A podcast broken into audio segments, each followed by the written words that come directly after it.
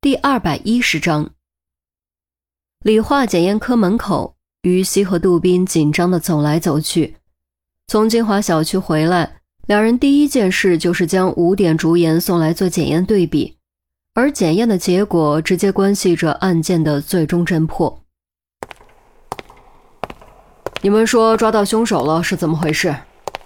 范哲出现在楼梯口，他的脚步声很重，在走廊里发出响亮的回声。于西愣了一下，我还准备确认结果以后再行汇报。范哲是怎么知道的？是我汇报的。杜宾小声说了一句，连忙迎了过去。范队，其实也不是抓到了凶手，只是找到了重大突破口，正在进行最终确认。到底怎么回事？立刻说清楚。范哲的语气有点重。哦。是这样的，杜宾看了于西一眼，将夜晚复查现场的全过程复述了一遍，唯独没有提到钟离，只说成他和于西运气好找到了线索。于西心中松了口气，不管钟离到底有没有嫌疑，协助调查这件事都不能让范哲知道，毕竟范哲是最怀疑钟离的人。为什么不汇报？范哲语气更重。沉着脸，明显有点生气。哦，太晚了，就没敢打扰你。杜宾解释着，没想到没有提钟离，范哲都会如此生气。说实话，这让他感觉有点不舒服。只是复查现场而已，不汇报又怎么了？范哲刚要再说什么，门却突然从里面打开。一身白大褂的屈敏走了出来，手中拿着两张检验报告。结果怎么样？于西连忙问：“匹配吗？”杜宾也愈发紧张，心脏一下子提到了嗓子眼。屈敏点点头，将两张报告递给于西。经过检验对比，两者的钙、铁、锌、钾等微量元素比例完全相同，而且都没有碘酸钾或者碘化钾，属于同一种盐——五碘烛盐。于西接过报告，一对比，果然完全相同。谢谢啊，真是太谢谢了，你可帮了我们大忙。杜宾喜形于色，连忙道谢。嗨，这有什么？应该的。祝你们顺利破案。屈敏笑笑，返回科室。拿来我看看。范哲从于西手中拿过检验报告，仔细对比，剑眉微蹙，沉吟了一阵。果然一样，看来你们还真找到了关键线索。范队，那我们现在要不要立刻提审白上天？范哲说完，转身就走。检验报告嘎啦啦被捏出深深的皱痕。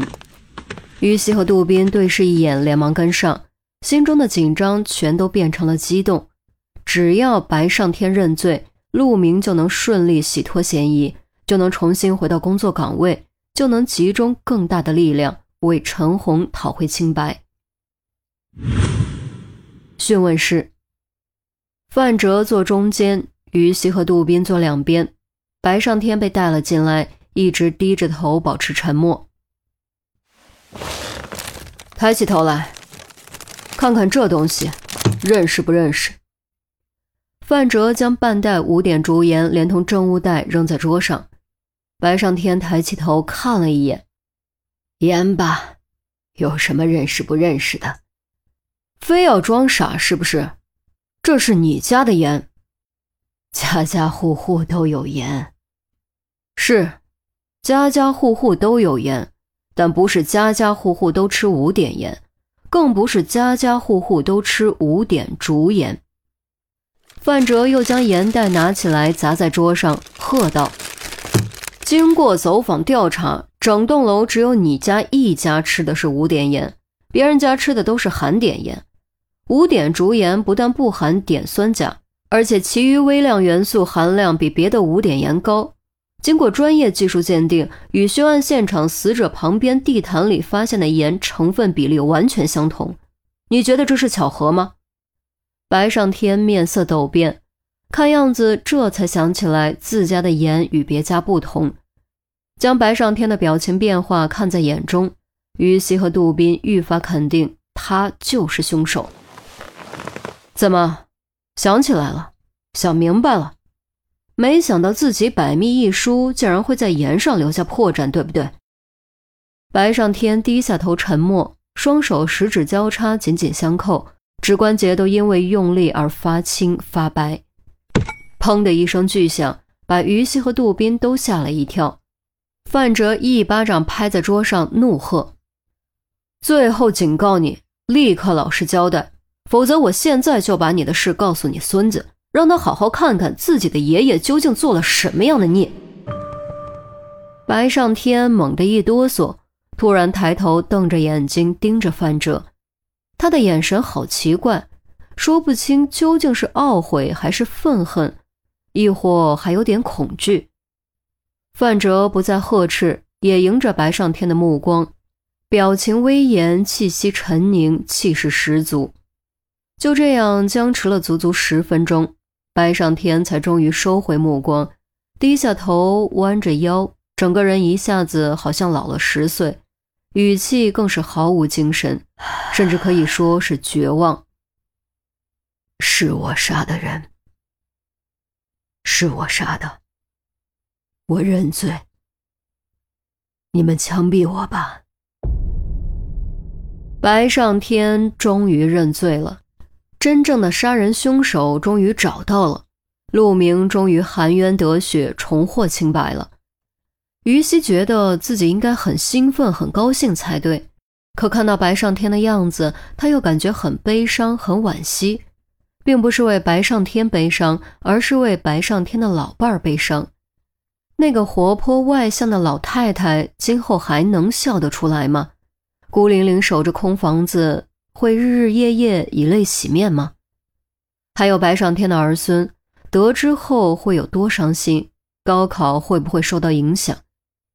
一念之差毁了两个家庭，多少亲人都将受到影响。这就是犯罪的下场，这就是犯罪的代价。要知道，任何人都从来不是只为自己活着，任何人只要活着，肩上就扛着别人的期盼和幸福。你为什么要杀人？就因为怀疑他勾引你孙子，怕他影响你孙子高考。范哲的语气稍微缓和，竟也显得有些疲惫。我是凶手，我有罪。你们枪毙我吧。白上天喃喃地说着。范哲又问：“你为什么要嫁祸给陆明？你和他有仇吗？”我是凶手，我有罪，你们枪毙我吧。白上天依旧重复之前说的话。杀人过程是怎样的？你是早有准备还是？不对，冰锥不可能临时冻结，你应该是早有准备。那你是什么时候动的杀心？我是凶手，我有罪，你们枪毙我吧。白上天居然还在重复同样的话，砰的一声，范哲又怒了，拍案而起，喝道：“你到底说是不说？”“我是凶手，我有罪，你们枪毙我吧。”白上天毫无反应。于西看了一眼怒气冲冲的范哲：“既然你都已经承认了，为什么不肯陈述细节呢？你得明白，即便你不陈述细节。”凭借所有证据和你刚才的供认，我们也可以结案。这一次，白上天没有重复，而是说了另一句话：“我不会说的，你们枪毙我吧。”不会说？为什么不会说？难道还有什么难言之隐不成？于西和杜宾都感觉很不解。不过细节毕竟不如结果重要。白上天供认不讳。陆明洗脱嫌疑，这就足够了。